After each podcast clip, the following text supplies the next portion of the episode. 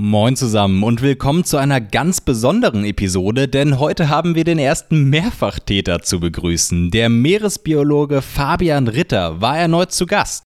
Beim letzten Mal hatten wir ausführlichst über die Situation der Wale und Delfine gesprochen und die erschreckenden Auswirkungen, die unser Handeln auf diese wundervollen Geschöpfe hat. Heute aber gehen wir noch einmal tiefer und gehen der ganz grundsätzlichen Frage auf den Grund, wie und warum berührt uns die Natur? Emotional, psychologisch und spirituell. Und was geht uns als Menschen selbst verloren, wenn wir die Natur aus unserem Leben verbannen? Diese Folge ist im Prinzip etwas für alle unter euch, die schon einmal in einem Wald, an einem Strand oder auf einer Wiese im Sonnenschein gestanden haben und sich gefragt haben, warum stressen wir uns eigentlich jeden Tag so sehr, um tausend Dinge zu erledigen und zu erreichen, wenn ein einziger Moment in der ruhigen Natur so ein Gefühl innerer Zufriedenheit und Geborgenheit gibt. Vielleicht bringt euch das Gespräch mit Herrn Ritter ja ein kleines bisschen weiter auf eurem Weg zu einer Antwort. Falls dem so ist, schaut auf jeden Fall auf der Seite von seinem Verein Mehr e.V. vorbei und wer weiß, vielleicht findet sich die eine oder andere von euch ja bald bei einem Ocean Transformation Seminar wieder. Jetzt erst einmal ganz viel Spaß mit dieser Folge.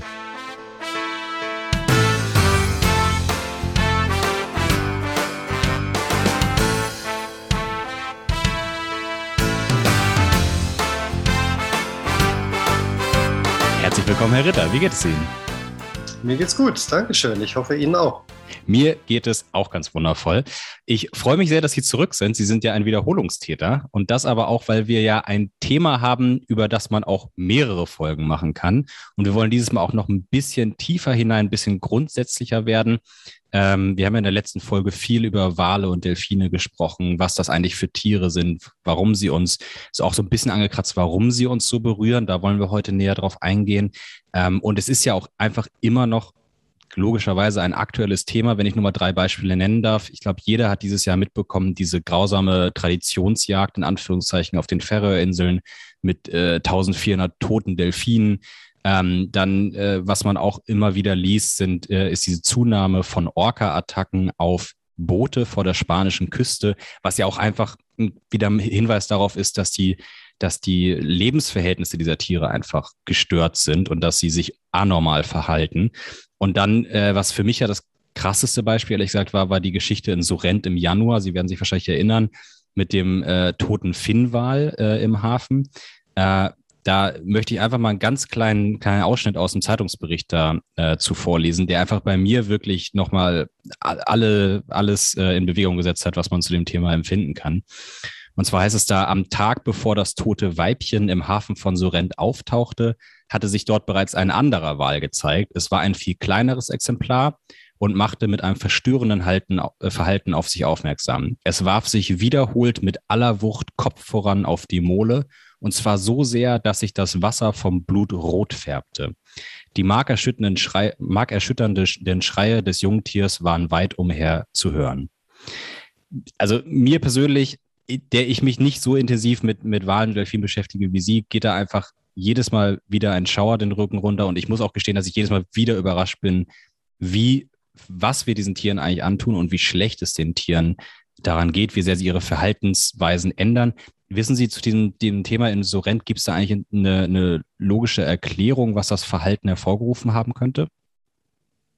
Also ich muss ganz ehrlich gestehen, ich höre jetzt zum ersten Mal davon. ähm, aber das, was Sie beschreiben, ist sehr dramatisch. Äh, so wie ich es jetzt verstanden habe, ist ein Jungtier in den Hafen geschwommen wahrscheinlich und dann am nächsten Tag von seiner Mutter gefolgt worden. Äh, ähm, oder ja, die folgte dann. Da kann es natürlich äh, alle möglichen Ursachen für geben. Also Finnwale im Mittelmeer gehören nicht in Küstennähe, das, das ist schon mal ganz klar. Flaches Wasser ist für die ungewöhnlich, dass sie sich da aufhalten. Und es kann im Grunde nur sein, dass das Jungtier desorientiert oder krank oder verletzt war. Verletzt durch ein Zusammenstoß mit dem Schiff, krank durch zu viele Umweltgifte in seinem ähm, Körper oder irritiert durch den Unterwasserlärm. All das sind mögliche Folgen und das eine schließt aber das andere nicht aus. Also kann auch ja, das Zusammenspiel von verschiedenen Faktoren ist es ja häufig mhm. dazu geführt haben, dass das ähm, Jungtier verloren ging. Warum es sich von seiner Mutter trennt oder verloren geht, ist die nächste Frage, denn eigentlich würde es nicht von der Seite seiner Mutter ähm, weichen. Also da kann es auch dann Ursachen auf, auf Seiten der Mutter ähm, gegeben haben. Und dass es sich auf diese Art und Weise verhält, glaube ich, ist dann pure Verzweiflung. Also eine absolute Notlage, in der das Tier auch ähm, panisch wird. Und Finnwale springen oder breachen nennt man dieses Verhalten, wo sie sich so halb aus dem Wasser heben und wieder zurück ähm, platschen ins Wasser, ähm, ist auch nicht sehr häufig das Verhalten bei, bei Finnwalen. Und wenn dieses Verhalten dann auf diese Art und Weise gezeigt wird, dann ist es ganz eindeutig ähm, das ist jetzt von alleine wieder gestartet, das war der Grund. Ich hoffe, wir kriegen die Antwort mit dem Gar kein Problem. hin. Das kriegen wir alles hin, das ist nicht das Thema. raus, genau. Sehr ja. schön. Sie haben jetzt auch tatsächlich ein, zwei Mal gehakt. Ich hoffe, es lag nur daran, dass äh, im Hintergrund quasi noch dieses Video dann separat lief. Ähm, aber man hat alles verstanden, es war nur das Video. Ähm, okay. Genau, also ich, ich glaube, um es zusammenzufassen, also ich glaube, jeder ist berührt, wenn er so einen, so einen Ausschnitt in der Zeitung liest oder die anderen, äh, die 1400 toten Delfine auf den Ferre oder ähnliches. Wir wollen aber heute ja auch genau darüber sprechen, warum berührt uns die Natur so doll, warum berühren uns das Meer, Wal und Delfine im Besonderen natürlich so doll und wie genau berühren sie überhaupt, äh, sie uns überhaupt. Und da gibt es so einen Begriff, den Sie auch vorher angesprochen haben, Tiefenökologie. Geben Sie uns doch mal einen kleinen Überblick. Was genau ist denn mit Tiefenökologie gemeint? Ja, das ist ähm, äh, relativ komplex. Ich fange mal andersrum an. Wenn wir ähm, diese Beispiele nehmen, das Delfinabschlachten auf den, auf den Färöern, der vereinsamte oder ver, ähm, verwirrte Finnwal in, in Italien oder ähm, andere Beispiele, dann sind das ja, und auch die, unsere Reaktion, die wir darauf zeigen, dann hat das immer damit zu tun, wie wir andere Lebewesen oder auch die Natur als Ganzes betrachten und wie wir die ähm, ein, einsortieren. Und bei Delfinjagden wie auf den Färöerinseln, da ist es natürlich ein ganz klares utilitaristisches äh, Herangehen, nämlich da wird, die, diese Tiere werden als Nahrung ähm, genutzt. Und noch dazu wird von kulturellen äh, Aktivitäten gesprochen. Also es, da spielt dann auch der Nationalstolz der Färöer mit rein. Ähm, mal abgesehen davon, dass die Sachlage sehr viel komplexer ist, weil von außen auch sehr viel Druck gemacht wird.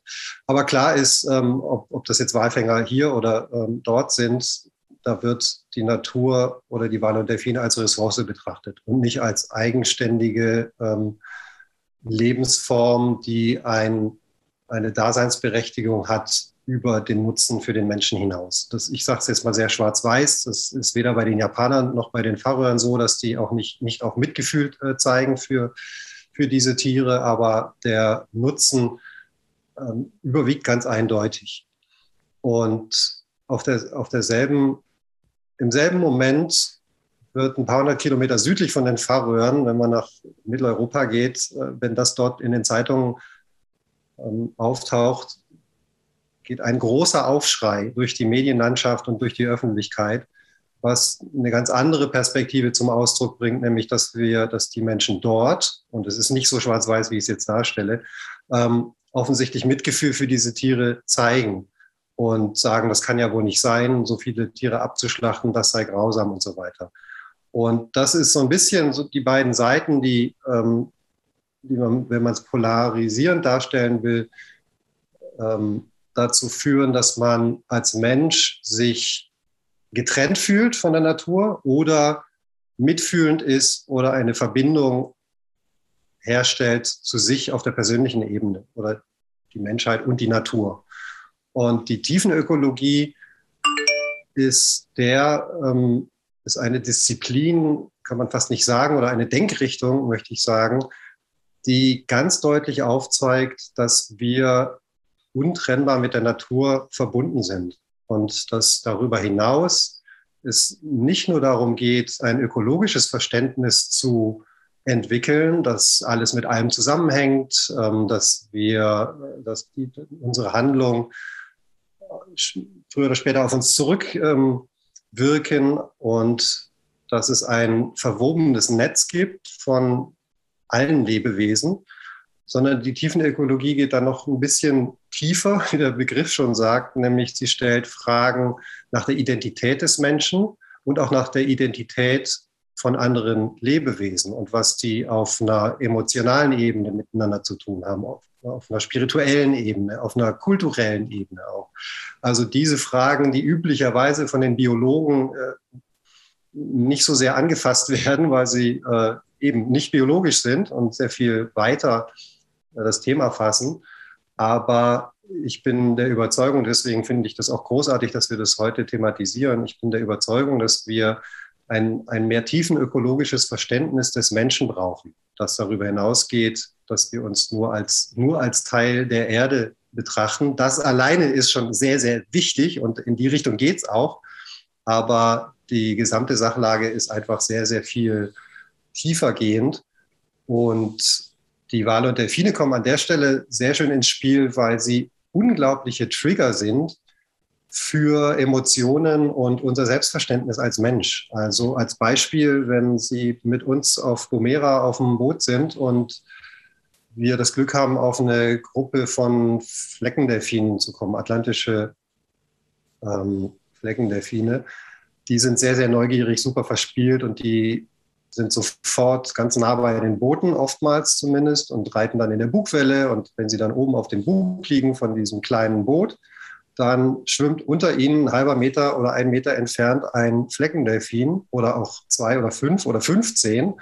Und die haben da offensichtlich großen Spaß dabei, sich so durch, mit, durch die Bugwelle des Bootes durchs Wasser schieben zu lassen. Und äh, es ist aber noch mehr, nämlich die drehen sich auf die Seite und die gucken ihnen in die Augen. Und ich sage jetzt ganz bewusst, die gucken ihnen in die Augen, weil es ist tatsächlich eine Situation, da fragt man, wer beobachtet hier eigentlich wen? Mhm. Es ist ganz klar eine Zuwendung auf Seiten der Tiere und man hört sie dann auch und es ist also eine, eine Situation, wo sich zwei, ich sag mal, intelligente und bewusste Lebewesen sehr, sehr nahe kommen. Und die Faszination, die scheint auf beiden Seiten zu sein, dass die Menschen dabei ausflippen und ähm, äh, teilweise nicht glauben können, was sie sehen und einfach total verzückt sind und wirklich sehr, sehr tief berührt.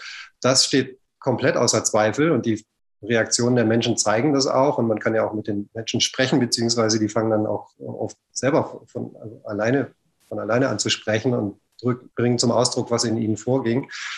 Aber das, das können wir jetzt über die Tiere natürlich nicht identisch so übertragen. Und natürlich laufe ich jetzt Gefahr als, ich bin ja schließlich Naturwissenschaftler und äh, Meeresbiologe, mich äh, als zu anthropomorphisch darzustellen, ne? also zu projizieren, ähm, was in mir vorgeht, auf die Tiere und dass das bei denen ähnlich ist. Ich, ich wage das aber und ich glaube auch, das ist richtig, dass wir folgern können, dass dieser Fleckendelfin, der da auf der Seite liegt und mit äh, weit aufgerissenem Auge ähm, nach oben schaut, dass der schon auch über die Situation nachdenkt und möglicherweise auch über die Wesen da nachdenkt oder überhaupt das ganze Setting. Ne? Das ist ja eine Holzschale oder ein irgendwie ein, äh, ein massives Ding, was da durch die Gegend fährt, an der Oberfläche treibt. Hinten dreht sich was ganz schnell, das ist eine Schiffsschraube, das macht ordentlich Lärm. Und dann sind da diese komischen Wesen auf dem, auf dem Boot, die offensichtlich dieses Boot aber auch lenken und so weiter. Also äh, ne, es, es geht darüber hinaus, um, eine, um äh, über, weit darüber hinaus, über eine reine Reizreaktionskette ähm, wie sie früher beschrieben wurde als äh, im, bei, beim Tierverhalten, wenn man das studiert hat, sondern es geht darum zu erkennen, dass die Tiere aus einem guten Grund äh, sich dorthin bewegen, nämlich zum Beispiel Neugier, Verspieltheit, Faszination möglicherweise. Und äh, das ist so der Blick, der ein Stück weit auch sehr viel menschlicher ist als der rein wissenschaftliche Blick, der halt sagt, so, ich bleibe jetzt objektiv und ich kann, ich kann nur ähm, Aussagen über das treffen, was ich sehe und was auch messbar ist. Und da greift die, die Wissenschaft einfach viel zu kurz. Und die, diese Sichtweise, sich damit zu verbinden oder sich auch berühren zu lassen in, in so einer Situation, das wäre so ein tiefenökologischer An, ähm, Ansatz, um eben zu verdeutlichen, dass da sehr viel mehr ist, als das Auge eigentlich sieht. Und natürlich ist der Mensch sehr viel mehr, als, als, er, ähm, als er sieht. Und natürlich sind die Wale und Delfine auch sehr viel mehr, als wir von ihnen sehen.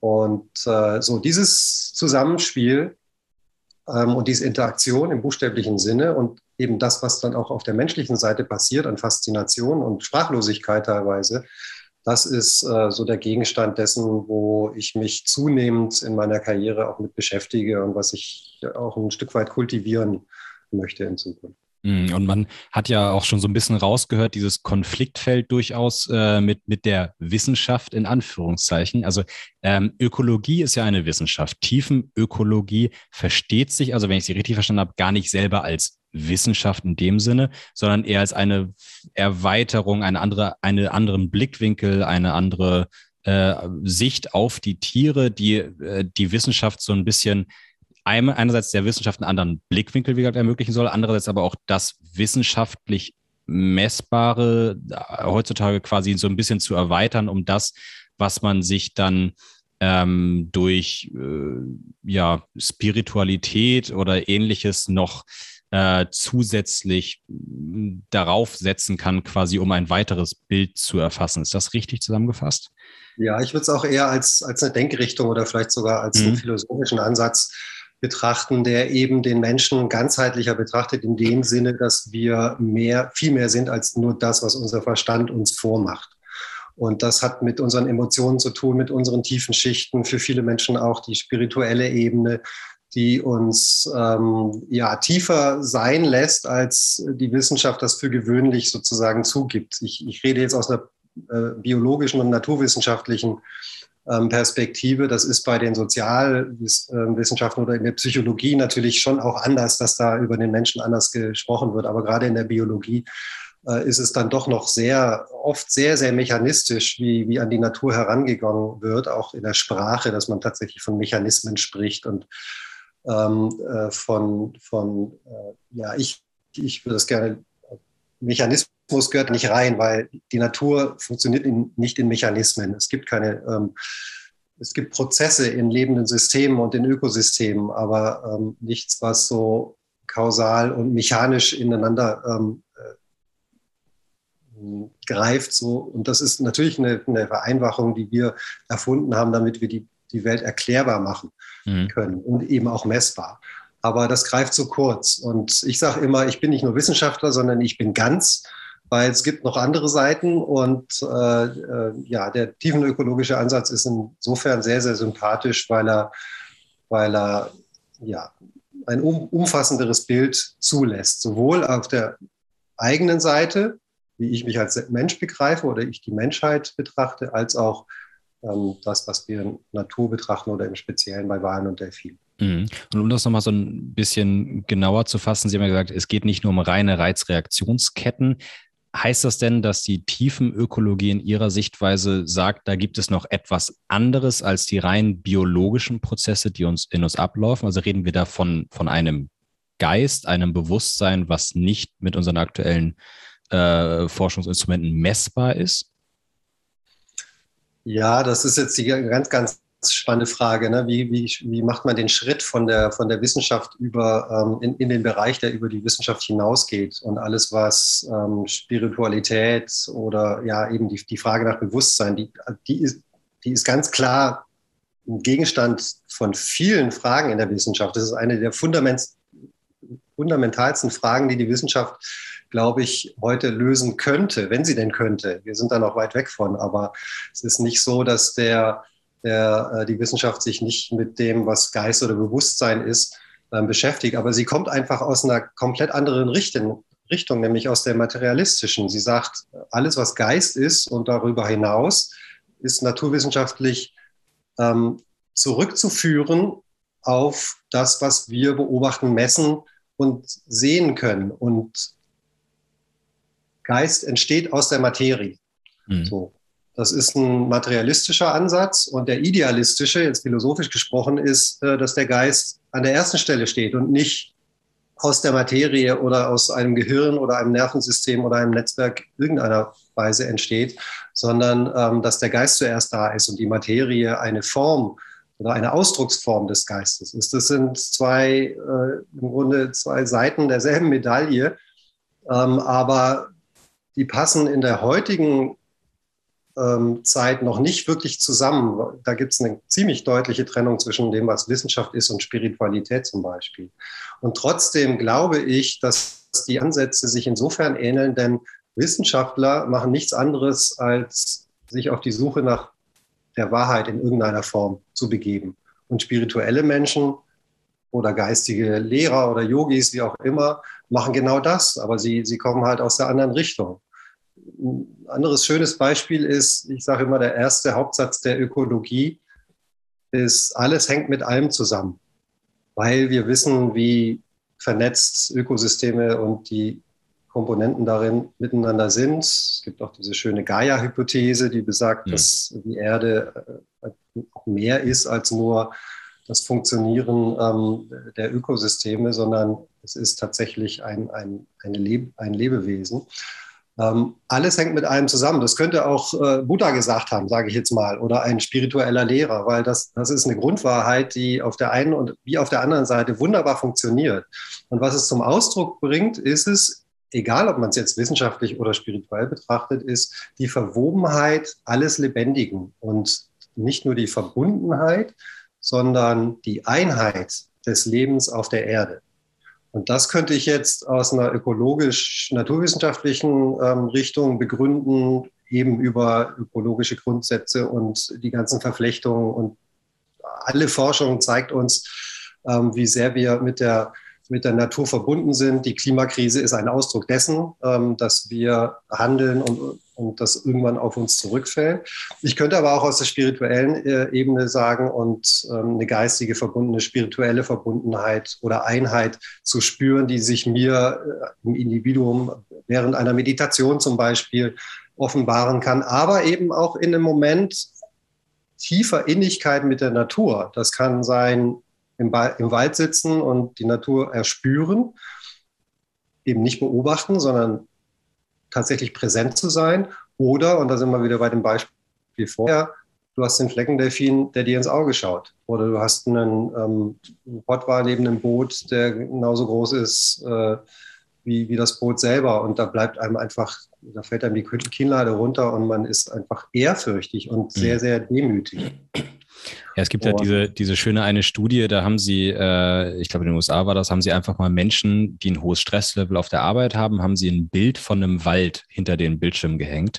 Und dieses Bild von dem Wald hat einfach schon dafür gesorgt, dass die im Vergleich zu einer Referenzperson ein signifikant messbar äh, geringeres Stress, Stresslevel hatten, weil einfach diese, diese ja, diese nicht mal echte Natur, einfach dieser Eindruck von Natur schon irgendeine Auswirkungen bei denen hatte, dass sie gesagt, dass sie unbewusst sich einfach deutlich mehr entspannen konnten. Mhm. Ja, und also da, da brauchen wir ja nicht drüber reden, wie gut es tut, einen Waldspaziergang zu machen oder am Meer zu sein, sondern das ist, das ist in uns drin, dass wir ähm, Verbindung aufnehmen können, wenn wir denn, wenn wir dann bewusst oder achtsam durch die Gegend ähm, laufen dann, äh, dann offenbart sich das ja auch in, in, in, der Form, dass wir entspannt sind, dass wir einen freien Geist bekommen, dass wir kreativ werden, dass wir uns wohlfühlen, dass der Stresslevel ähm, äh, gesenkt wird und so weiter. Das, das spricht ja eine, eine, super deutliche Sprache. Und wem muss ich erzählen, dass laute Verkehrswege, das Leben in einer Stadt mit äh, unfassbar hoher Geschwindigkeit, mit den ganzen Medien und den Ablenkungsmöglichkeiten, die wir heute haben und auch leider äh, sehr viel nutzen, dass das nicht gesund ist, das wissen wir ja alles inzwischen so. Ne? Und insofern da ähm, äh, ja, kann uns sowohl der Blick auf die Ökologie, sprich, alles ist mit allem physisch ähm, und über Stoffkreisläufe zum Beispiel verbunden genauso helfen wie in eine Meditation zu gehen und einfach Dinge wirken zu lassen und ja auch da Hilfsmittel aus der Natur zu bekommen zum Beispiel. Mhm, und das ist auch genau das, was, also viele, wenn man mit denen spricht, sagen, ja, Natur hat einen erholsamen Effekt auf mich, aber wie Sie schon gesagt haben, hauptsächlich durch diesen fehlenden Dauerstress der Zivilisation quasi, durch diesen fehlenden Dauerstress der Städte. Wir haben Geräuschbelästigung, Geruchsbelästigung, schlechtere Luft etc. einfach durchgehend diesen, diesen Dauerstress. Und viele sagen, das ist der Grund, warum ich mich in der Natur erholen kann, weil das fehlt. Aber im Prinzip, was Sie ja gerade sagen, was ich auch, äh, wo ich auch von überzeugt bin, dass die Natur einen aktiven Faktor dabei spielt und es auch aktiv mehr erholt und es nicht nur das Fehlen des menschengemachten Stresses ist. Hm. Ja, tatsächlich würde die Frage, wo, wo sehe ich mich im, im Gegensatz oder eben nicht im Gegensatz zu meiner Umwelt. Ne? Allein mhm. der, der, Begriff Umwelt ist ja schon was, was mich äh, vom Begriff her trennt. Und wenn ich sage, es tut mir gut, in den Wald zu gehen oder eine Tapete mit Wald anzugucken, dann ist das ja auch der Ansatz so, ähm, ich gucke mal, was gut für mich ist ne? und, ja. und, nutze etwas und ziehe mir etwas raus. Das ist wieder so die funktionale äh, Sichtweise. Und der, der Punkt ist, dass das viel zu kurz greift, nämlich dass das alles untrennbare Einheiten ähm, sind, beziehungsweise dass tatsächlich alles ineinander wirkt und insofern die Natur nicht nur eine Rolle in unserem Leben spielt, sondern wir sind das. Wir haben es bloß ganz, ganz stark verlernt, weil wir eben in unnatürlichen Be ähm, ja, Behausungen wohnen und eine Welt geschaffen haben, die denkbar weit entfernt ist von natürlichen Gegebenheiten. Und wir lernen es natürlich auch nicht mehr in der Schule, weil da ganz anderer Stoff gepaukt wird. Und äh, ich gehöre jetzt noch zu einer Generation, die äh, viel draußen war ähm, und ordentlich sich in Matsch gesuhlt hat und äh, auch Natur erleben durfte und nicht durch Handygebrauch und so weiter sozusagen selbst davon äh, abgehalten wurde. Insofern finde ich das auch ein, ziemlich tragisch, dass das ja diese digitale Welt und überhaupt die moderne Lebenswelt so dazu führt, dass wir uns selber fremd werden auch. Ne? Das, das ist ja der Punkt, dass wir dieses Losgelöstsein oder das Getrenntsein von Natur, das trennt uns auch von uns selber. Wir wissen ja gar nicht mehr wirklich diese tiefen Fragen zu stellen. Wer bin ich? Was mache ich hier auf der Erde? Gibt es ähm, was mehr als nur das nächste Handy oder ein teures Auto oder Besitztum, sondern die eigentlichen Fragen des Lebens sind ja für mich zumindest schon immer die wichtigen gewesen. Und ähm, ja, ich glaube, diese, diese Tiefe, die, die braucht es in der, in der modernen Welt auch. Und um den Kreis jetzt nochmal zu, äh, zu, zu schließen, ähm, sich getrennt fühlen oder verbunden fühlen oder eins fühlen, das ist, ähm, ja, das gibt einem natürlich auch ein komplett anderes Gefühl, wie ich durch die Welt gehe. Bin ich ein, ein Subjekt, das sich irgendwie durchkämpfen muss. Das ist ja das Narrativ des, äh, des Menschseins in der modernen Welt, auch des Kapitalismus, unseres Wirtschaftssystems und, und, und. Ich muss mich durchsetzen, auch auf Kosten der anderen. Oder ähm, sehe ich die Verbundenheit und die Einheit und dass ich besser daran tue, mich so zu verhalten, dass der Schaden möglichst gering gehalten wird, äh, um es jetzt mal negativ auszudrücken oder eben positiv, dass ich dafür sorge, dass es nicht nur mir, sondern meiner Umwelt und meinen Mitmenschen gut geht. Und das ist eine Sichtweise, die langfristiges Denken notwendig macht, beziehungsweise auch darauf verzichtet, eine unmittelbare Belohnung für meine Tat zu bekommen. Wenn ich heute dies oder das, wenn ich Bioprodukte kaufe oder nicht mit dem Flugzeug fliege oder meine, mein Geld nicht bei einer Bank ähm, äh, lager, die in Kohle und Atomkraft oder Waffen ähm, investiert, dann sehe ich ja da keine Konsequenz, dass morgen irgendwie mehr, mehr Geld da ist oder, oder, oder, sondern ich muss mich damit zufrieden geben, zu wissen, dass ich sozusagen dem Gemeinwohl diene. Und äh, diese Genügsamkeit, die lernen wir heute ja auch nicht mehr. Also heute heißt es, du machst das und dafür bekommst du das. Und ähm, darauf basiert unsere gesamte Art zu denken und zu wirtschaften. Und eine Demut und eine Dankbarkeit mitzubringen, zu sehen, wie reich man ist, einfach dadurch, dass man am Leben ist, ähm, das wird einem heutzutage nicht, äh, nicht beigebracht. Und das ist schade, aber darin liegt meiner Meinung nach auch ganz viel begründet, dass die Welt so ausschaut, wie sie im Moment halt ausschaut. Das ist auch ein ganz großes Problem. Ne, Digitalisierung an sich ist ja keine schlechte Sache. Äh, es ist nicht schlecht, dass wir digital sind, um Gottes Willen, hat auch viele Menschenleben Nein. gerettet, das Handy etc. Aber es ist halt auch diese irgendwo diese fehlende Langeweile. Man langweilt sich nicht mehr und wie Sie gesagt haben, dann kommt man auch nicht dazu, sich solche Fragen mal zu stellen, sich mal in Ruhe mit solchen Themen zu beschäftigen. Und was halt meiner Meinung nach häufig das Problem ist, dass viele nicht erkennen, dass Lebensqualität und Lebensstandard zwei verschiedene Dinge sind. Ja, das, wie es heißt ja, Sie haben den Kapitalismus schon angesprochen, das Grundprinzip des Kapitalismus ist immer mehr, immer schneller. Das Ziel also ist ja kein, kein, kein, keine, keine, keine Theorie, sondern es ist ja wirklich so, wie die, äh, wie unsere Wirtschaftswissenschaftler unsere Wirtschaft beschreiben. Wachstum ist Pflicht. Ohne Wachstum funktioniert es nicht.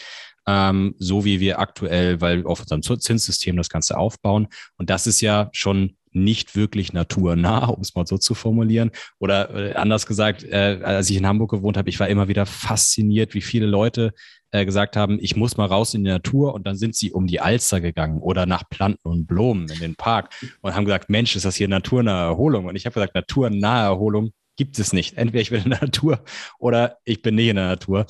Und äh, das ist wirklich der Punkt, wo man auch bei ganz vielen merkt, dass sie gar nicht mehr, gar kein Konzept mehr von echter Natur haben, sondern die einzige Natur, die sie vielleicht wirklich kennen, ist, also Natur in Anführungszeichen, ist, wenn sie am Strand im Urlaub liegen. Ähm, aber deswegen lassen wir uns doch mal zu einem konkreten Beispiel kommen. Sie machen ja mit Mehr e.V., da müssen wir uns gleich noch ein bisschen was zu erzählen, was das ist. Mit Mehr e.V. machen Sie ein Seminar, jetzt endlich wieder, dank äh, Corona, äh, ein Seminar namens Ocean Transformation, wo es um genau um diese Themen geht, wo es darum geht, den Menschen, die teilnehmen, ähm, diesen Blick der tiefen Ökologie zu vermitteln, diese Philosophie näher zu bringen und ja, sie auch nach innen schauen zu lassen, wie Sie beschreiben, also sich selber näher zu bringen. Können Sie uns ein bisschen was zu Mehr e.V. und zu dem Seminar erzählen? Mhm. Ja, also Mehr e.V. ist ein kleiner Verein, der ähm, seinen Sitz hier in Berlin hat. Den habe ich zusammen mit guten Freunden damals vor gut 20 Jahren gegründet.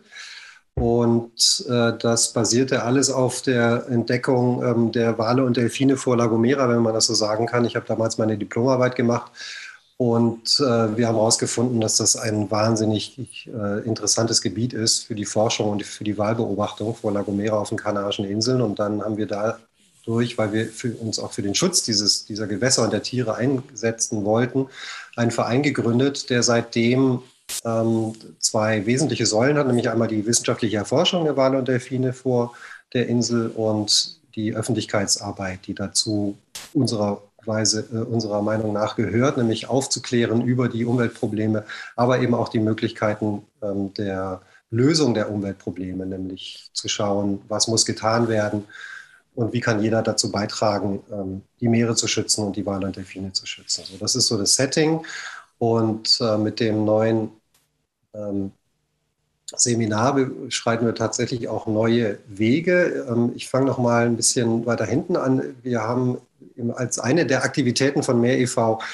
verhaltensbiologische Praktikumskurse veranstaltet. Zwei Wochen lang reinschnuppern in die Wissenschaft, wirklich mit einem strikt wissenschaftlichen Programm aber eben auch sehr viel auf dem Wasser sein, sprich jeden zweiten Tag mit dem Boot rausfahren, die Tiere beobachten, Diktiergerät dabei, Kamera dabei, ähm, zählen, messen, ähm, beobachten und dann Daten auswerten. Und äh, in diesen zwei Wochen habe ich sehr viele Menschen begleiten dürfen auf einer Reise, die einerseits so inhaltlich gelagert war, wie ich sie gerade beschrieben habe, aber andererseits auf einer komplett anderen Ebene dann teilweise auch ähm, ablief, nämlich dass Menschen nach zwei Wochen gesagt haben, dass sie ähm, die beste Zeit ihres Lebens hatten und also offensichtlich so viel in ihnen vorgegangen ist und passiert ist durch innerhalb dieser zwei Wochen, dass sie manche haben tatsächlich ihren Job hingeschmissen und haben ihr Leben auf den Kopf gestellt. Und das hat mir umso deutlicher gemacht, dass selbst wenn man nicht mal drüber redet, über Dinge wie Ökologie, Spiritualität oder sonst was, die Wirkung ist da, weil diese Begeisterung und dieses Neuartig und diese, diese Faszination, die kam durch die Begegnung mit den Walen und Delfinen, die einfach, wie ich es vorher beschrieben habe, atemberaubend sein können und uns auf einer ganz tiefen Ebene ähm, berühren. Und dieses Potenzial, was da passieren kann, ähm, dass Menschen getouched sind von einer Begegnung in der Natur. Ähm, das zu kultivieren, das versuchen wir mit dem, mit dem neuen Seminar. Und äh, das heißt Ocean Transformation, weil wir die transformative Kraft dieser Begegnung zwischen Menschen und Walen und Delfinen kennen und das zigfach erlebt haben und wir da tiefer reingehen wollen. Der Untertitel ähm, heißt Wissenschaft, Spiritualität und Gemeinwohl und das sind die drei Themen, die wir da vertiefen wollen, Wissenschaft eben auch zu beschreiben, was wir als Verein dort machen, was die Wissenschaft uns sagt über die Wale und Delfine und ähm, ja, auch mit Zahlen zu spielen und ähm, die, die hervorzuheben, wie wichtig die Rolle von Wissenschaft auch ist, wenn man über Meeresschutz zum Beispiel nachdenkt. Aber eben auch, wie sieht die andere Seite aus? Ne? Was hat Spiritualität damit zu tun? Gibt es Überschneidungen von Wissenschaft und Spiritualität? Wo ist da die Schnittmenge? Wo, ähm, wo sieht man das ähm, in Persönlichkeiten, die gelebt haben, in äh, Literatur, die es gibt oder eben auch vor Ort? Was passiert da mit uns? Und das Ganze dann, weil wir, Meer e.V. ist eine gemeinnützige Organisation, also die kümmert sich per Definition um das Gemeinwohl. Auch das ist ein ganz, ganz wichtiger Punkt für uns. Da geht es dann darum, eben, ne, was, was bewirkt mein, ein, mein individuelles Verhalten, wie wirkt das auf das Gemeinwohl, was kann ich dafür tun, mich mehr dem Gemeinwohl, ähm, Gemeinwohl auszurichten. Und das Gemeinwohl wohlgemerkt, nicht nur das, was andere Menschen angeht, oder unsere äh, menschliche Lebenswelt, sondern auch das, was die Lebenswelt der Wale und Delfine, das, das Meer angeht.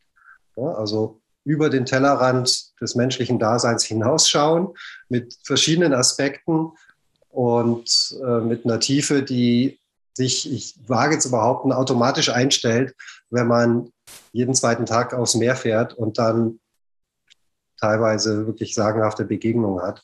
Oder auch unspektakuläre Sachen, die sind für mich dann vielleicht schon mal tausendmal gesehen. Und trotzdem sitzt da jemand, der zum ersten Mal Grindwale sieht äh, und kriegt äh, dem Kullern die, die Tränen über die, über die Backe. So. Also das, man weiß es nicht. Es ist unvorhersagbar und das macht die Sache so unfassbar spannend.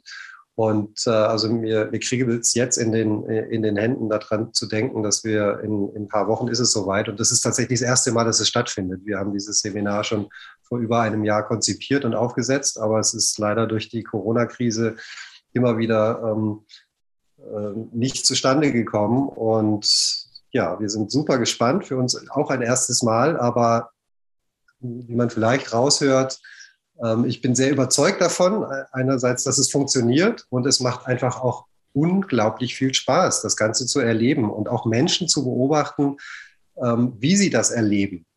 Und äh, das, das ist, das ist ähm, unfassbar spannend. Das glaube ich Ihnen gerne. Sie geben den Menschen damit ja auch irgendwo etwas, die, die teilnehmen, wenn es so funktioniert, wie Sie beschreiben. Ähm, und das heißt ja Ocean Transformation, heißt ja im Prinzip geht es gar nicht darum, äh, was man erstmal bei dem Titel vermutet, ja, wir müssen irgendwie den, die Art und Weise, wie wir mit dem, mit dem Meer umgehen, ändern, sondern es geht darum, Transformation, es geht erstmal darum, dass die Menschen quasi ein, die, die teilnehmen, eine Transformation durchmachen, dass sie feststellen, hey, in mir steckt noch was anderes, in der Natur steckt noch was anderes, das müssen wir verbinden und dann als Schlussfolgerung quasi den Umgang mit dem Meer und den Ressourcen und den Bewohnern des Meeres zu transformieren. Ja, idealerweise führt das eine tatsächlich zum anderen. Also, genau, meine ich ja. Dieses, dieses Erlebnis zu haben und ähm, dann neue Fragen zu stellen. Und natürlich werden wir durch Übungen und auch Meditationen solche Anteile neben den wissenschaftlichen Vorträgen äh, Impulse geben, um so ein bisschen rauszukitzeln oder eben zu kultivieren, was braucht es denn auf der individuellen Ebene für jeden Einzelnen oder die Gruppe, die dann da, da zusammen ist, ähm, um Veränderungen her, herbeizuführen. Wie, wie, was, was brauche ich für einen Kick? Welche, welche Denkweisen braucht es und so weiter? Und ich bin der Überzeugung, dass diese Transformation, die auf individueller Ebene passieren kann, und für die wir einen Raum bieten und einen Nährboden bieten, der optimaler, glaube ich, kaum sein kann, dass auf die Transformation auf individueller Ebene ist, ist die Basis für die Transformation von größeren Gruppen oder von der von, von äh, Transformation auf gesellschaftlicher Ebene, die wir dringend brauchen und zwar auch möglichst schnell. Mhm. Und ähm, mit, mit solchen Ansätzen, wie wir sie hier verfolgen, ist es, ist, es, ist es letztlich auch Arbeit im Einsatz für den Meeresschutz, wenn man so will, aber auf einer, auf einer anderen und neuen Ebene.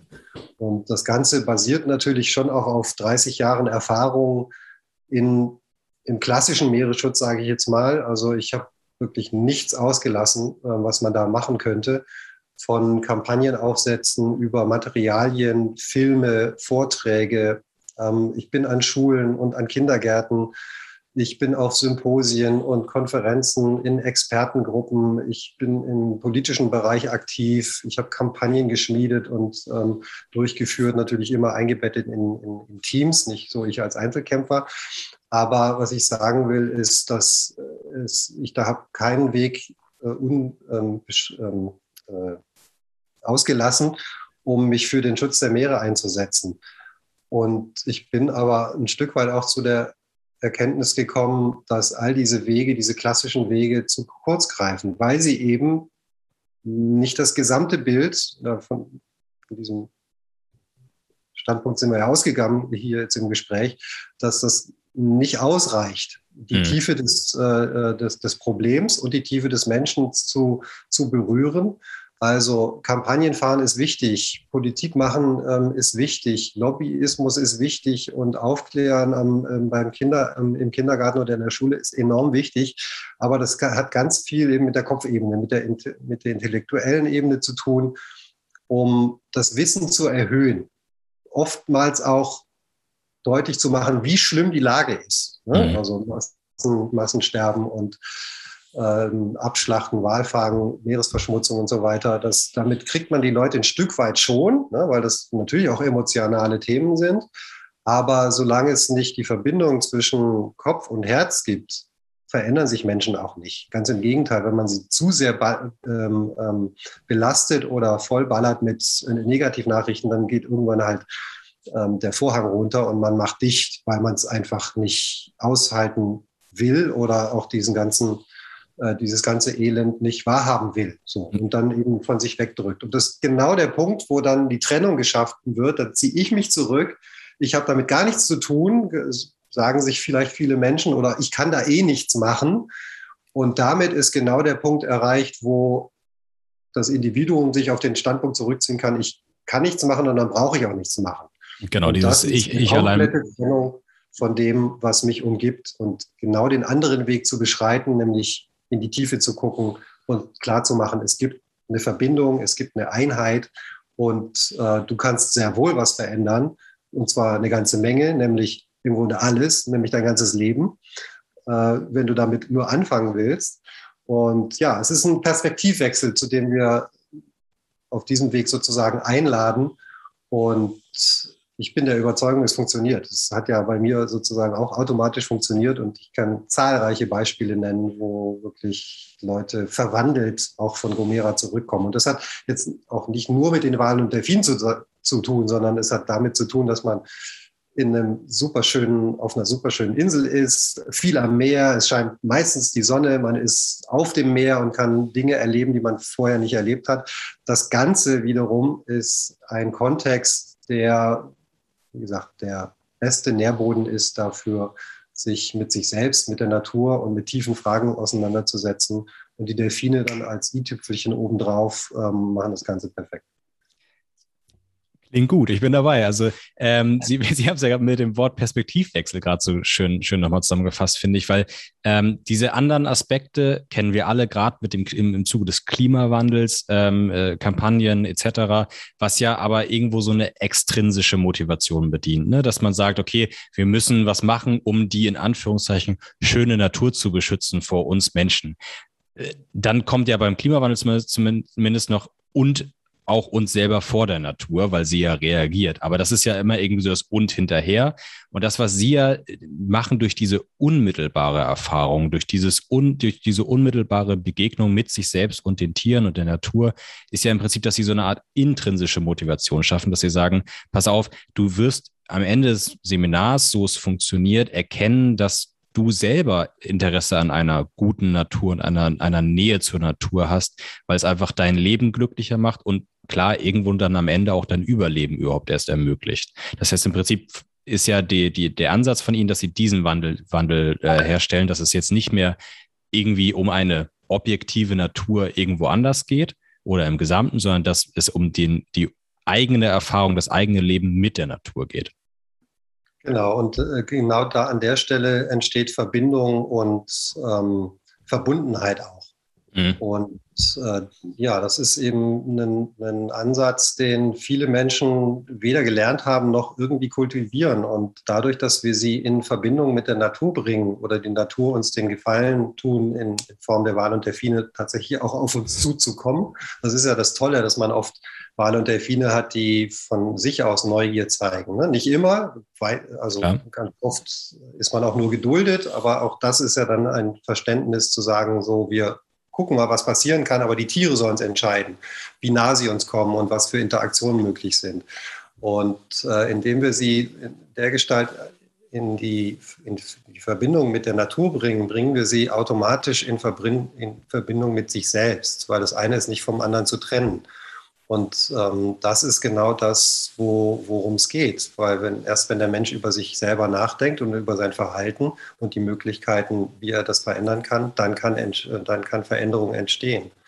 Und äh, das ist äh, sozusagen das Nebenprodukt, aber es ist ganz klar die Intention, ähm, es auf diesem Umweg quasi herbeizuführen. Und was kann es eigentlich Schöneres geben, als Menschen mehr zu sich selbst zu bringen? Mhm. Das, ne, also darum geht es doch im Leben.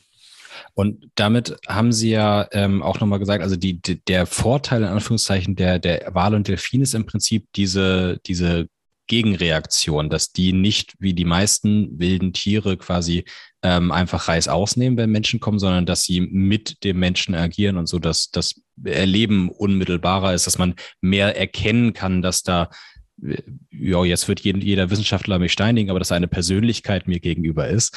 Ähm, weil man, man könnte ja auch erstmal erst denken, im Prinzip würde das ja genauso funktionieren, wenn ich in den Wald gehe und Hirsche beobachte oder am, am Teich Enten oder in der Savanne Elefanten oder was es ja auch viel in diesem Management-Seminarbereich gibt, ähm, so Trainings mit Pferden oder sowas, wo man, wo man sich äh, solchen äh, äh, domestizierten Tieren mehr nähert.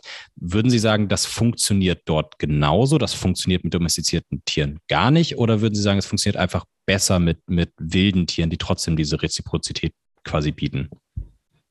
Also ich glaube, dass äh, tierunterstützte Therapie ein ganz großartiger Ansatz ist, solange es den Tieren dabei gut geht. Ne? Also ja. die berühmte Delfintherapie, die halt meistens im Delfinarium stattfindet, die lehne ich komplett ab. Aber wenn ich höre, was für Erfolge ähm, gefeiert werden können, wenn man mit Hunden, mit Schweinen oder mit Pferden ähm, interagiert, dann äh, äh, bin, ich, bin ich was erstaunt und bin der Überzeugung, dass das daran liegt, dass die Tiere auch einfach so hochsensibel sind und ein Stück weit ähm, eine Situation auch bewusst erfahren und vielleicht auch lenken können. Also ein, ein Pferd wird ja wahrnehmen, dass ähm, Mensch so oder so agiert und dass die Menschen unterschiedlich sind und dass es da den ängstlichen Typ gibt und den Forschen und, und so weiter. Und dass das eigene Verhalten wird offensichtlich durch, durch die Tiere dann ähm, auf, das, auf dieses Individuum des Menschen angepasst. Also da kann man schon von, von einer gewissen bewussten Vorgehensweise oder von bewussten Erleben, sage ich mal,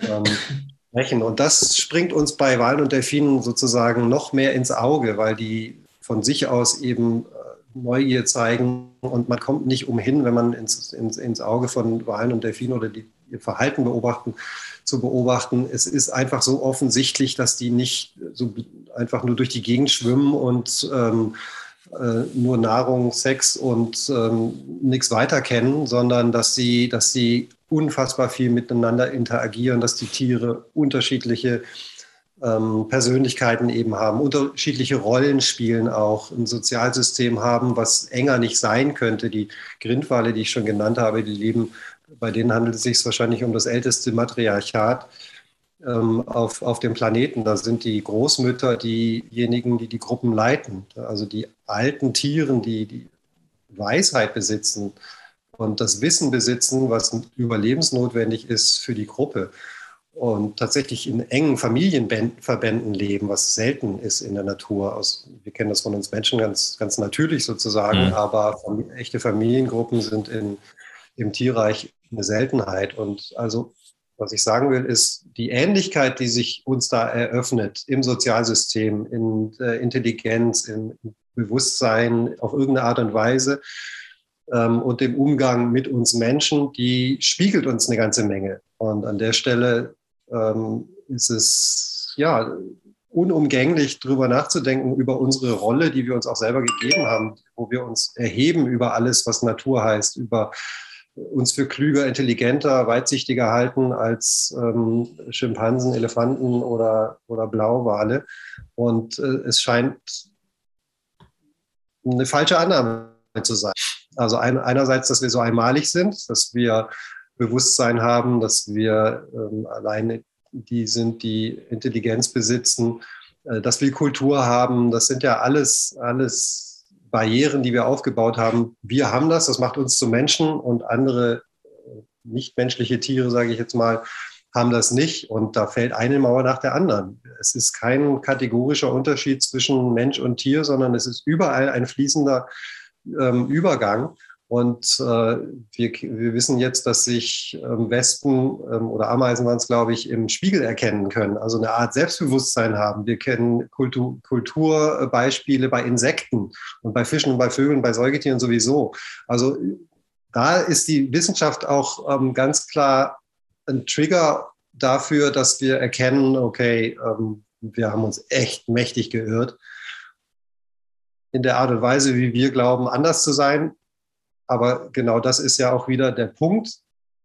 Wenn wir uns als anders betrachten, dann sind wir eben etwas anderes und etwas, was dem anderen gegenübersteht, Umwelt und so weiter. Das, ähm, das Thema hatten wir jetzt schon. Aber das, die ganze Denkweise verursacht ja auch dieses Grundproblem, das, in dem wir jetzt sitzen und ähm, wo wir auf dem Planeten blicken, der schwer verwundet ist und so langsam auch übers, äh, ums Überleben kämpft, beziehungsweise wir ums Überleben. Unser kämpfen. Überleben, ich wollte sagen. Der, der Planet, Planet schafft das. Da, der Planet macht sich da wahrscheinlich, ja, vielleicht macht er sich auch Sorgen, aber ähm, genau. Und äh, vielleicht nochmal, ich wollte auf den Punkt vorhin nochmal zurückzukommen, ähm, die, dieses, diese Wachstumsvernahrtheit der Wissenschaftler und auch der Politiker die ist mit einem Satz zu entkräften, nämlich in geschlossenen Systemen, wie die Erde es nun mal ist, mit äh, einer begrenzten ähm, Menge an Ressourcen, ist unendliches Wachstum nicht möglich. Punkt.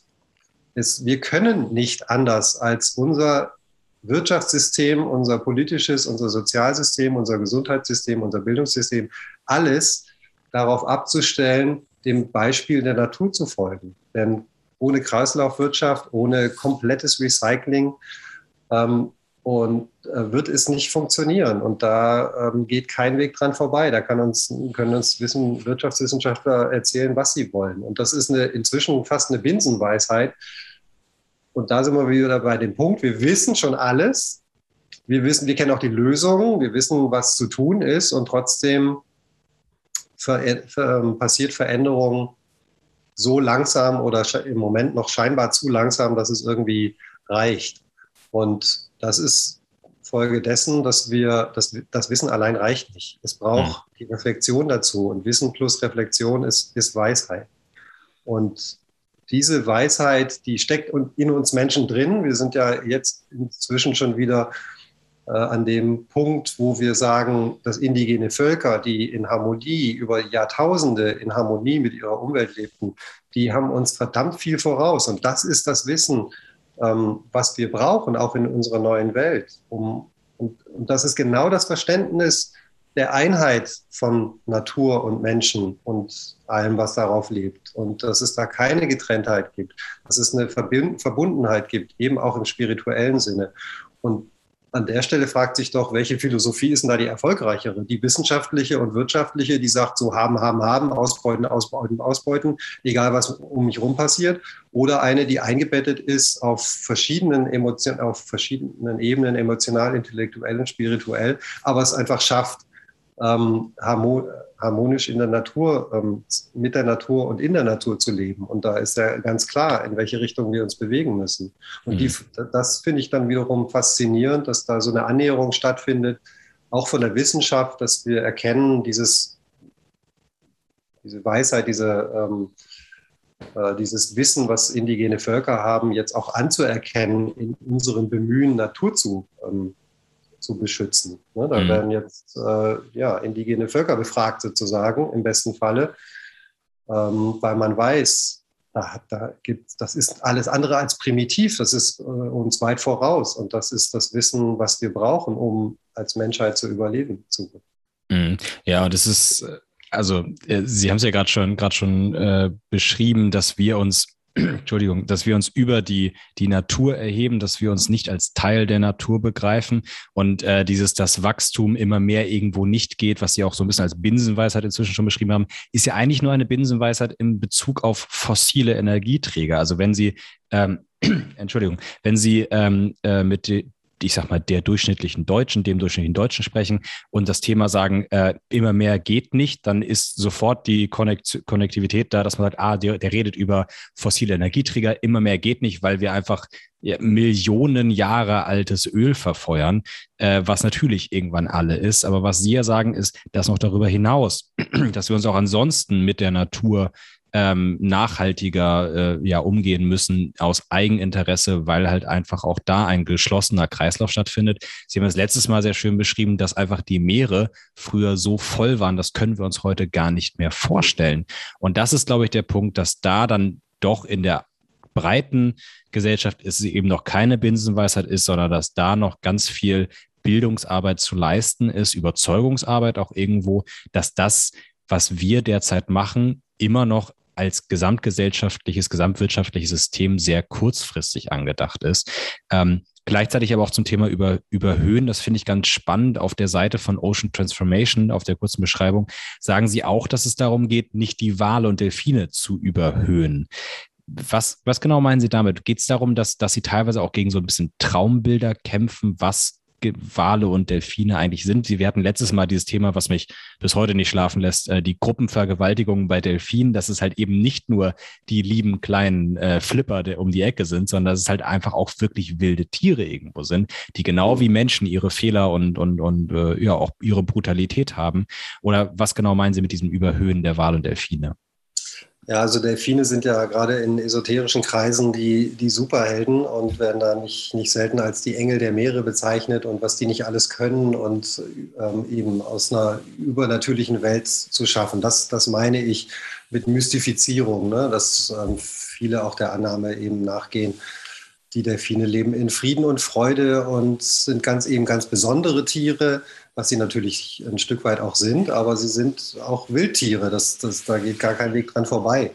Und Jäger. sie kennen nicht nur Frieden und Freude, sondern auch ganz klar Aggression. Aber das macht sie nicht weniger faszinierend, sondern ähm, ähm, ja, es, es geht darum, da einen Blickwinkel zu schaffen oder Delfine als Lehrer finde ich, find ich einen guten, guten Ansatz, aber nicht als Guru. Mhm. Äh, Lehrer eher in dem Sinne, dass wir uns angucken, wie leben sie, in, in welchen ähm, Sozialsystemen, wie stehen sie sich gegenseitig bei, wie ähm, jagen sie kooperativ, wie hilft der eine dem anderen, wie sind Persönlichkeiten ausgeprägt und so weiter. Da ist so viel, was wir lernen können und eben in äh, quasi über Millionen von Jahren in Harmonie mit der, mit der Umwelt zu leben, ähm, weil sie gar nicht anders können, weil sie integraler Teil sind und sich eben nicht über erhöhen, selber oder ähm, herausnehmen, so wie wir das Menschen, äh, wie Menschen das gemacht haben. Also insofern ähm, kann man schon ordentlich beobachten, dass Delfi insbesondere Delfine, aber auch Wale total verklärt werden mit so einem, ja, das sind die besseren Menschen. Mhm. Und da so ein bisschen, ja, äh, ein nüchterneres Bild zu kreieren, ohne dabei die Faszination fallen zu lassen oder fallen lassen zu müssen. Ganz im Gegenteil. Also alles, was ich auf wissenschaftliche Art und Weise mir anlese über Kultur von Wahlen und Delfinen, über ihr Sozialsystem, über äh, Bewusstsein und kooperative Vorgehensweisen und so weiter, äh, ist, ist viel spannender als alles andere, was ich in irgendwelchen esoterischen Büchern vielleicht finden kann. Ähm, genau, und da, da ist es, ja, ne, auch ähm, die Tiere sind sind wie wir Menschen ganz da in ihrer Präsenz und das erleben zu dürfen, ist, ist wunderbar, aber sie sind ein Teil desselben ökologischen Systems, derselben ökologischen Prozesse und Zusammenhänge wie wir auch. Mhm. Und da stehen wir auf einer Ebene. Da ist keiner irgendwie von oben nach unten, äh, guckt von oben nach unten äh, auf den anderen herab. Und das, das steht uns auch überhaupt nicht zu. Und das, an der Stelle wird es dann auch Also da kann man dann auch sagen, dass, guck mal, wer ist denn intelligenter? Ne? Also einfach mal auf die Gehirngröße geschaut oder die Gehirnstruktur oder ähm, was, was machen Delfine oder andere Tiere mit, mit ihrer Intelligenz und wie schaffen die es, nachhaltig zu sein sozusagen, obwohl sie das gar nicht wissen, weil sie den Begriff auch gar nicht kennen, aber sie sind es einfach so. Ne? Und da an der Stelle uns was abzuschauen und Delfine oder die Natur als ähm, Lehrer zu begreifen, ähm, finde ich enorm wichtig. Und das ist genau das, ähm, wo, wir, wo wir hinschauen müssen. Ne? Unsere Wirtschaftsweise vom weg vom Wachstum und von der Ausbeutung hin zur Kreislaufwirtschaft. Sie haben es gesagt, fossile ähm, Energieträger sind irgendwann alle. Aber die Sonne, die wird in alle Ewigkeiten scheinen. Da wird es die Menschheit schon lange nicht mehr geben und die scheint immer noch. Und äh, die Energie ist da. Ähm, und da ja, da, es gibt so viele Ansätze hinzuschauen, wo in welcher Art Natur funktioniert. Ich auch immer, in der Natur gibt es keinen Müll, keinen Abfall. Mhm. Es gibt nichts, was nicht wiederverwendet wird in der Natur. Müll ist eine Erfindung des Menschen. Und Müllhalden, die ähm, die Umwelt dann äh, verpesten und auf Jahrzehnte verseuchen, machen einfach hinten und vorne keinen Sinn. Und das kapieren wir ja auch langsam und es geht ja auch in die richtige Richtung. Aber Genau. Man darf da so ein bisschen Anschub leisten und weil reine Umweltaufklärung und reine politische Arbeit nicht, nicht reicht, ähm, gehe ich da oder gehen wir da an der Stelle um jetzt neue Wege. Ganz wundervoller Weg, wie ich finde. Mensch, meine Stimme ist ja heute richtig gut. Ähm, äh, und vor allem ein ganz ganzheitlicher Ansatz. Und ganzheitlich den Delfinen gegenüber. Aber der letzte Punkt, den ich zu dem Seminar mit Ihnen gerne noch besprechen würde, ist ja auch diese wirklich diese äh, Selbstreflexion, die Sie da noch machen. Sie haben ja auch im äh, Seminarplan, haben Sie auch eben schon angesprochen, Yoga und Meditationen eingeplant. Da ist ja erstmal kein Delfin dabei. Aber was genau erhoffen Sie sich denn von, von, von Yoga und ja, Meditation ist jetzt sehr nahegehend, aber von Yoga und Meditation äh, mit den Kursteilnehmern und wie genau läuft, soll das ablaufen?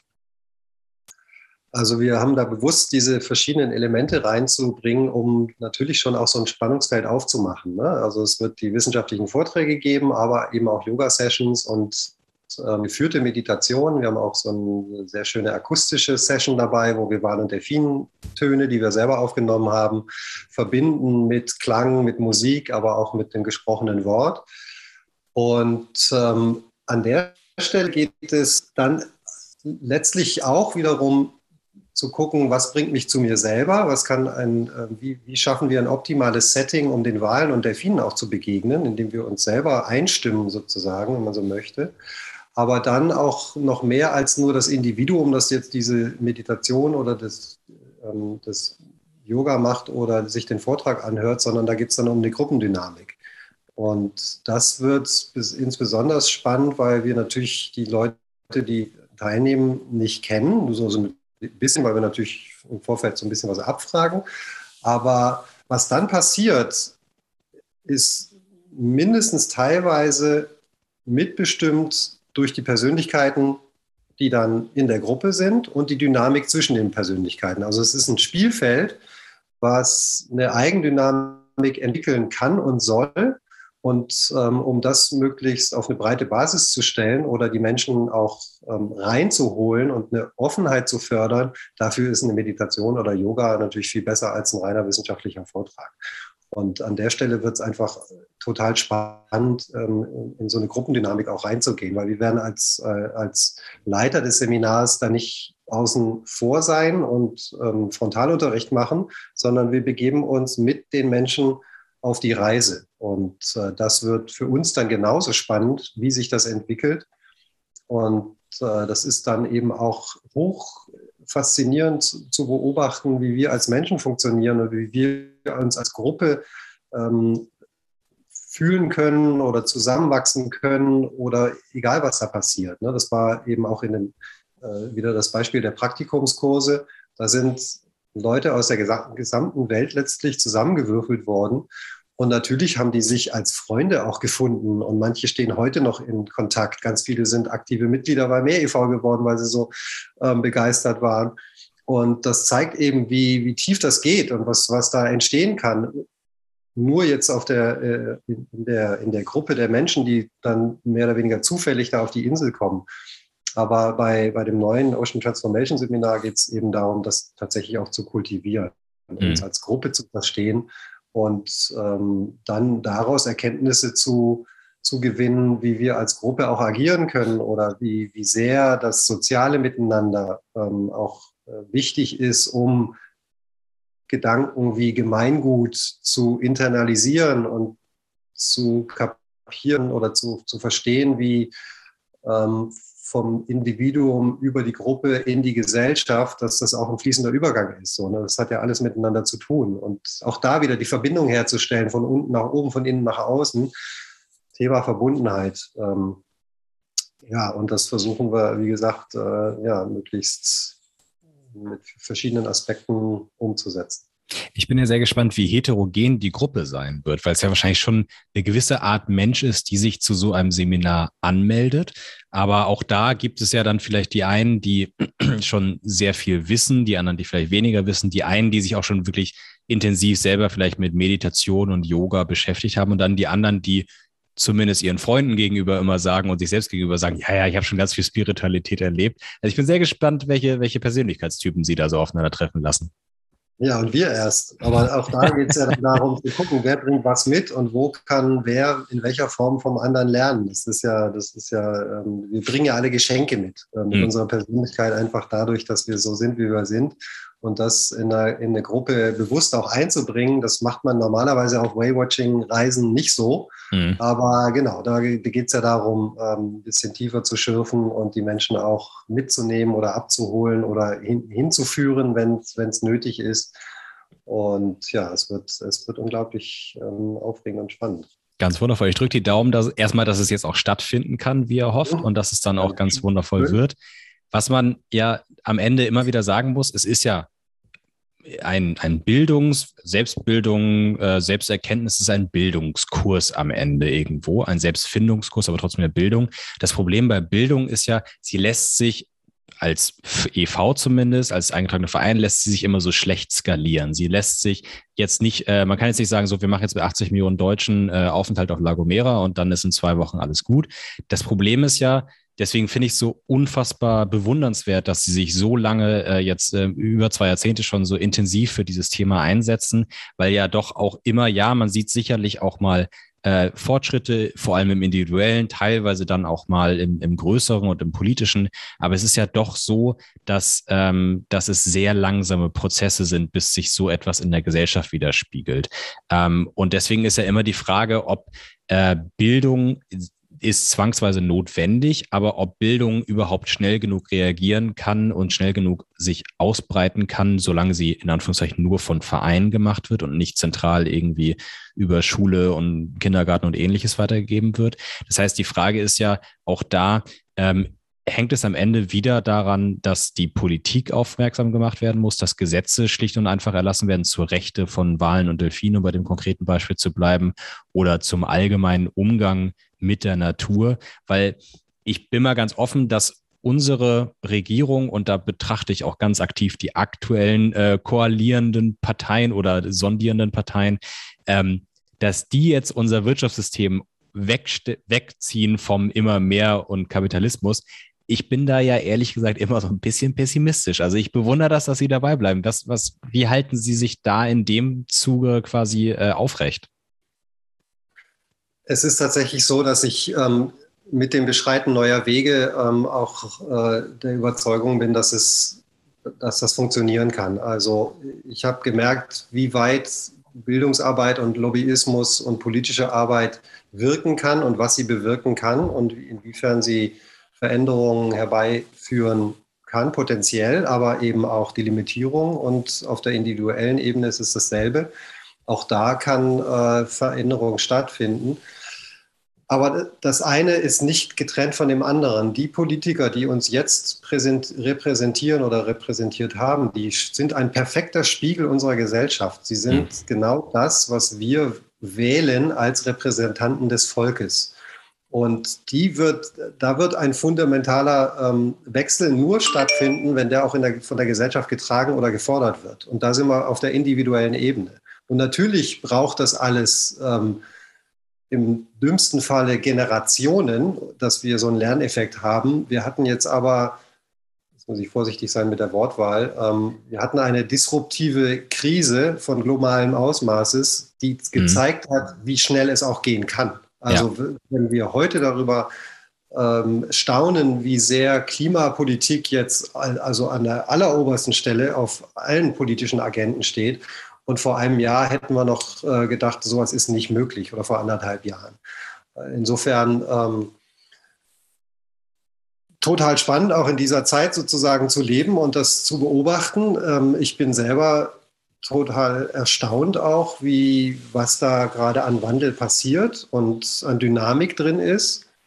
Und ja, meine Motivation ist weiterzumachen, ein Stück weit mit dem klassischen Weg auch, den ich seit Jahrzehnten schon gehe, aber eben auch tiefer zu gehen, um Menschen ja, ähm, ja, tiefer, tiefer zu berühren. Und ich bin der Überzeugung, dass der gesellschaftliche Wandel, der stattfinden muss, der ist auf Individuen gegründet, mhm. die diesen Wandel repräsentieren und die sich zusammentun, ähm, um Veränderungen herbeizuführen. Und das kann, glaube ich, im Zweifelsfall sieht so aus, als müsste die Not immer sehr, sehr groß sein, damit es passiert. Aber die Not ist ja inzwischen nun auch global so groß. Aber ich glaube, ähm, dass wir uns da auch unterschätzen oder Dinge möglich sind, die wir im Moment noch für komplett äh, utopisch halten. Also ich wage keinerlei ähm, Prognose für die Zukunft, wie die Welt in fünf Jahren aussieht. Ich glaube, das kann im Moment keiner ermessen und ich glaube, sie wird fundamental anders sein als die jetzige Welt oder zumindest auf dem Weg dahin sein, fundamental anders zu sein als das, was wir aus dem 19. und 20. Jahrhundert kennen. Ja, das trauen sich nur Volkswirte zu sagen, was in fünf Jahren ist. oder Politiker. Aber oder die Politiker. denken auch meistens nur vier Jahre weit. Mhm. Ähm, aber ich, ich finde das einen ganz spannenden Punkt. Also ich bin auch sehr gespannt, wie sich Corona da langfristig auswirken wird, weil was man ja auf jeden Fall gesehen hat, dass Corona durch diese ja, ich sag mal, erzwungene Ruhe ja auch irgendwo viele Menschen dann doch zu mehr Selbstreflexion gebracht hat. Also man hat ja in der Corona-Krise sehr stark diesen Effekt gehabt, dass die Leute immer mehr aufs Land gezogen sind. Das ist ja einfach nachweisbar, dass mehr Menschen während der Krise gesagt haben, ich möchte rausziehen und näher an der Natur sein, weil sie gemerkt haben, wenn ich nicht durchgehend in irgendwelchen Restaurants und, und auf Partys und sonst wo bin, dann ist zu Hause sitzen irgendwie gar nicht mal so cool, wenn zu Hause nicht von Natur umgeben ist. Und ähm, äh, auch, dass Leute äh, ihre Jobs auch wegen der, wegen der Krise aufgegeben haben und sich weniger stressige und teilweise schlechter bezahlte Jobs nehmen, um einfach äh, ihr, ja, ihr Leben neben der Arbeit äh, anders und besser genießen zu können. Also ich bin sehr gespannt, ob das jetzt so einen Bounce-Effekt hat, dass das quasi dann erstmal jetzt in die Richtung geht und dann aber umso mehr wieder in die Gegenrichtung. Oder was ich ja hoffe und äh, was Sie ja, glaube ich, auch hoffen, dass das quasi sich so ein bisschen verfestigt und vielleicht sogar noch verstärkt, dass die Leute jetzt selber ein bisschen was erkannt haben durch die Krise. Und das wahrscheinlich das Beste wäre, wenn wir Frau, Frau Klöckner und Frau Schulze mal bei Ihnen ins Boot setzen für die zwei Wochen und dann sollen die mal die, äh, die, die Wale und Delfine aus nächster Nähe betrachten. Ja, Frau Klöckner bitte nicht. ja, nicht, nicht, nach also, den Tweets, die Sie abgesetzt haben. Nee, nur deswegen, weil sie äh, nur noch ein paar Wochen im Amt ist. Also auch. da sind wir dann bei der falschen. Bei Frau Schulze wissen wir es noch nicht so genau. Aber ja, also die, ähm, äh, wo Sie vorhin sagten, das ist nicht skalierbar, ähm, äh, solche Seminare. Nee, das sind sie tatsächlich nicht. Aber natürlich ist es nachahmbar und mhm. ähm, das kann an vielen Stellen passieren. Und das Angebot, was wir jetzt mit Ocean Transformation gestrickt haben, ist ein relativ allgemeines, aber mir schwebt schon vor, dass wenn das funktioniert, dieses Konzept, dass auch für andere ähm, ähm, Berufsgruppen oder ähm, Menschen mit bestimmten Eigenschaften, Sprichwort Manager, Politiker, äh, Wirtschaftsbosse, ähm, whatever, äh, auch besondere Menschen im Sinne von behinderten Menschen. Äh, auch das ist ganz, ganz spannend. Da haben wir auch mal ein ähm, klein, kleines Pilotprojekt gemacht mit Autisten an Bord. Auch das werden wir jetzt im, im Herbst noch mal ähm, ein Stück weit wiederholen. Und da auch ähm, ja, die gesamte Bandbreite des menschlichen Seins oder des menschlichen Denkens mit reinzuholen und ja, spezielle Seminare für Menschen mit Behinderung oder spezielle Seminare für ähm, äh, Politiker oder Wirtschaftsbosse. Ähm, und das kann, ich denke da dann immer auch an den Dominoeffekt. Ne? Wenn man einen Menschen sozusagen zum Botschafter macht für den Meeresschutz, ja. dann ne, über die, dadurch, dass der sich äh, sozusagen sein, seine Informationen weitergibt und das streut, kann, kann natürlich so ein Lawineneffekt auch ähm, auch passieren. Und da ist dann jeder Tropfen und jeder einzelne ähm, so ungemein wichtig. Und im, ich weiß nicht, im Koran steht, glaube ich, ändere dich selbst und du änderst die ganze Welt. Und damit ist es ein Stück weit auch. Das bringt es auf den Punkt. Ja. Was ich ja ganz toll fand, Sie haben auch vorhin gesagt, äh, dass das Leute äh, in Anführungszeichen ausflippen, wenn sie dann mal so ein, so ein, so ein Wal aus der Nähe sehen oder sowas. Und ich finde, das zeigt auch wieder, man weiß ja am besten, beeinflussbar, klingt so negativ, aber am besten beeinflussbar in solchen Bereichen sind ja eigentlich immer Kinder. Kinder sind ja sehr offen für solche Themen, die haben noch keine festen Denkmuster und, und Weltanschauungen. Das heißt, wenn die äh, hatten wir letztes Mal schon besprochen, wenn die so die, die äh, Gesänge von Walen und Delfinen hören, die sagen, ja, na klar, ist das eine Sprache, irgendwas quatschen die da. Wo man Mensch, einen erwachsenen Mann erstmal davon überzeugen muss, das ist wirklich eine Sprache, da ist mehr dahinter als einfach nur irgendwie Geräusch. Ähm, und dieses Ausflippen quasi auf dem Boot, da wird, werden ja ganz viele Teilnehmer dann wirklich nochmal so ein bisschen zum Kind und lassen einfach zu. Gerade was Sie gesagt haben, so, so Gruppen wie Wirtschaftsbosse, äh, so ein negatives Wort, aber, aber einfach äh, Vorgesetzte in der Wirtschaft, dass die halt ähm, da dann mal aus sich rauskommen und zulassen, dass sie, dass sie sich wie ein Kind nochmal offen freuen und wirklich einfach äh, aus sich herausgehen. Und ich glaube, dass das auch ein ganz wichtiger ähm, Aspekt dieser Konzepte, wie vor allem jetzt dem, dem Ian mit Ocean Transformation, ist, dass die Leute einfach trauen, aus sich selbst herauszugehen, nicht nur sich selbst hineinschauen, sondern auch aus sich herausgehen. Hm. Und tatsächlich sich auch zeigen, wer man ist, ja. mit einer Ehrlichkeit, die eigentlich, ja, die ganz aus der Tiefe kommt und, und äh, von Herzen kommt. Und auch das ist was, was man kreieren muss, so ein Raum. Wenn ich heute auf die Straße gehe, natürlich bin ich nicht komplett mit meiner Emotionalität und mit meinen ganzen Denkstrukturen ähm, äh, auf, bei C und A oder, ähm, nee, da gehe ich nicht hin. Ähm, ähm äh, das, äh, jetzt habe ich den Faden verloren. Ähm, ja, jetzt müssen wir nochmal anfangen. Das muss ja, noch herausgefunden werden. Das, das bleibt drin, das bleibt so. ich find, wo, wo kam man gerade her mit den, ähm, ich habe jetzt gerade echt den Faden verloren. Sie wollten, glaube ich, nicht zu C&A und zu H&M und den anderen Marken gehen, die wir hier äh, fairnesshalber auch ja, mit aufnehmen. genau, dass, dass Räume dafür kreiert werden, dass Menschen sich auch zeigen können ja. und ähm, äh, mutig werden, ähm, sich zu äußern, sich zu veräußern, auch in Kommunikation zu geben, zu gehen und sich auszutauschen. Und das ist ja, das ist was, was wir auch komplett verlernt haben. Die Corona-Krise macht uns alle zu ähm, Homeofficer. Und äh, das, das halte ich für gefährlich. Wir brauchen diese Verbindung zu anderen Menschen. Es gibt tatsächlich kein Wesen auf der Erde, das so sozial ist und auch so abhängig ist von dieser so, so, von dem sozialen Geschehen um sich mhm. herum. Wenn das fehlt, dann verarmen wir total. Und ähm, wir haben das kultiviert über Jahrzehnte und die Corona-Krise hat dem Ganzen sozusagen die Krone gerade aufgesetzt. Und ich hoffe sehr, dass das eher zu Besinnung führt und ähm, die Menschen so ein Stück weit auch wachrüttelt. Aber natürlich ist der Weg auch tatsächlich einen Raum zu kreieren, wo das möglich ist. Und mhm. das, das, äh, das ist auch der Ansatz.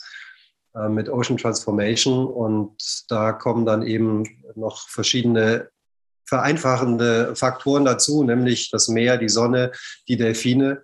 Und, aber es ist tatsächlich so wichtig, Menschen die Möglichkeit zu geben, sich mit sich selber zu verbinden und das Ganze dann auch ein Stück weit nach außen zu tragen.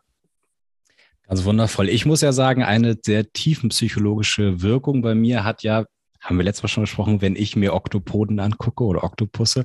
Äh, es gab gerade eine, eine Doku, ich muss gestehen, ich weiß nicht mehr wo, ich glaube auf Netflix, My Teacher the Octopus, wo, äh, wo auch äh, ein, ein Dokumentarfilmer im Prinzip genau sich selbst begleitet, wie er, wie er einfach im Umgang mit diesen Oktop mit einem bestimmten Oktopus ähm, ähm, einfach sein ganzes Leben äh, ändert und, und äh, auf die Natur fokussiert, auf diesen Oktopus fokussiert und einfach sich selbst auch ganz anders betrachtet. Ähm, ich glaube mal, wir sind jetzt bald anderthalb Stunden dabei, das werden wir heute wieder nicht schaffen. Ich glaube, ich muss Sie doch noch mal einladen. Wir Herr machen Ritter. eine extra Session über die Frage nach Bewusstsein im Universum. Jawohl. Aber dann muss ich quasi als, als abschließende Frage, frage ich dann einfach einmal, was haben Sie denn da für ein äh, äh, Amulett um? Ähm, kann man das irgendwie dazu beziehen? Das sieht ja auch sehr spirituell aus. Oder ist es einfach eine, ist das eine, eine Muschel? Ich kann das gar nicht erkennen. Nee, nee, das ist eine, ähm, ein, tatsächlich ein kleines Amulett ähm, aus Bronze, Bronze mhm. und Messing. Ähm, das ist von meinem Bruder. Mein Bruder ähm, ist äh, Bildhauer, der hier im Bild, ja. sehen Sie das? Ja. Das ist eine Skulptur. Ähm, die steht hier in der Ecke. Also das, das macht er so üblicherweise. Die, die ist jetzt so groß, der macht aber auch welche, die sind drei, vier Meter hoch. Mhm. Also er ist Künstler und ähm, macht unter anderem Schmuck. Und das hier hat er vor Jahren gemacht. Und als ich das sah, musste ich es haben und seitdem trage ich es immer. Genau. Also es ist, ja, es ist eher eine Verbindung zu meinem, zu meinem Bruder, zu meiner Familie, aber es ist ein Stück weit auch, ja, ich benutze es schon auch als Schutzamulett zum Beispiel. Das ist einfach etwas, womit ich mich unglaublich wohlfühle, wenn ich es um den Hals trage. Sehr schön. Dann äh, wünsche ich, dass das äh, Sie ordentlich beschützt äh, in den nächsten mhm. Monaten und vor allem in den nächsten Wochen, wenn Sie dieses spannende Seminar machen. Ich bin ganz äh, gespannt, was Sie danach berichten, was die Kursteilnehmer Ihnen gegenüber berichtet haben. Und dann freue ich mich nächstes Jahr dann irgendwann auf Folge 3. Dann machen wir jetzt äh, sozusagen eine Serie draus. Bin ich mit dabei, finde ich super. Sehr schön, wundervoll, Herr Ritter. Ganz lieben Dank. Sehr gerne. War eine Freude.